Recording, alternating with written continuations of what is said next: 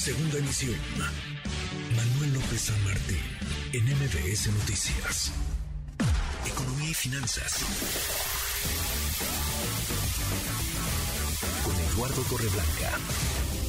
Lalo, qué gusto, qué gusto saludarte, ¿cómo estás? Igualmente, Manuel, como siempre, me da mucho gusto poder saludarte a ti y poder saludar a quienes nos escuchan. Buenas tardes. Muy buenas tardes, Lalo. La deuda externa de México, el costo de la deuda externa de nuestro país. Y la, la deuda es un tema, ¿eh? En México es un estigma. que tenemos, eh, los que pintamos canas, tenemos muy claros los momentos en los que la deuda se convirtió en un serio problema para el país, para el futuro del país.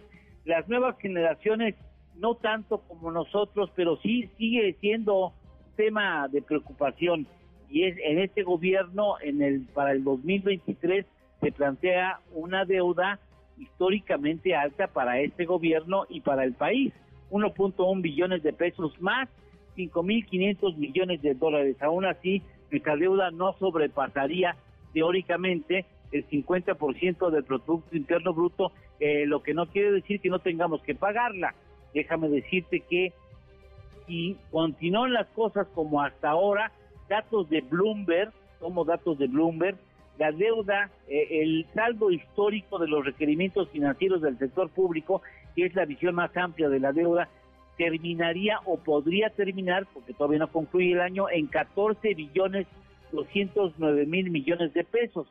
Y si se contrata la deuda que tiene autorizada ya el gobierno federal para el año entrante, estaríamos hablando de un cierre del 2023 teóricamente de 15 billones 480 mil millones de pesos, que es una cantidad muy alta tomando en cuenta que este gobierno toma las riendas de la administración pública en 10 billones, 10 billones 551 mil millones de pesos. Es decir, sí habría un incremento importante en el nivel de deuda.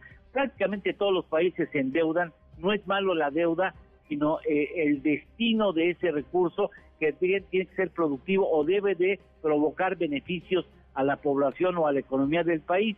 Si no es así, entonces sí se está malgastando, ¿no? Sí, se está malgastando, que no, espero que no sea el caso de nuestro país. Hay que considerar que vienen meses difíciles, inestabilidad internacional, eh, época de alza de tasas de interés para batir de inflación, la propia inflación riesgos de una, eh, de una pérdida cambiaria del peso frente al dólar, siempre existe un riesgo y eso finalmente va a complicar o podría complicar el escenario de la deuda mexicana. Por cierto, el servicio que está destinado a cubrir esa deuda equivale a 3.4% del Producto Interno Bruto y según el proyecto oficial, datos oficiales, estaríamos hablando de 840 mil 943 millones de pesos Imagínate, casi tres veces la, la, política social íntegra del gobierno federal para pagar intereses de la deuda, el 85% a deuda interna y el 15% al pago de la deuda externa. Así es que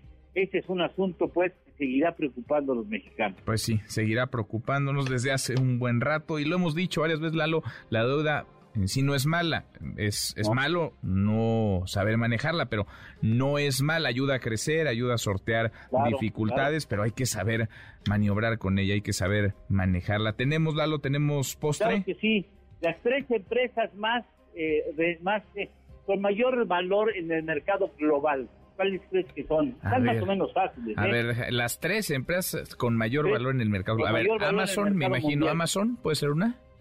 A ver, eh, Amazon. Sí. Sí, es la este, segunda. es la segunda. Amazon con 350 mil millones de dólares de valor.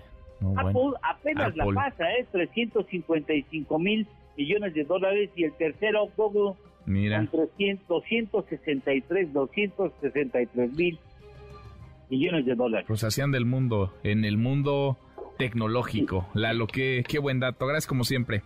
Gracias a ti, Manuel. Gusto en saludarte. Igualmente. Poder saludar al público. Buenas tardes. Gracias, gracias, Lalo. Muy buenas tardes. NBS Noticias.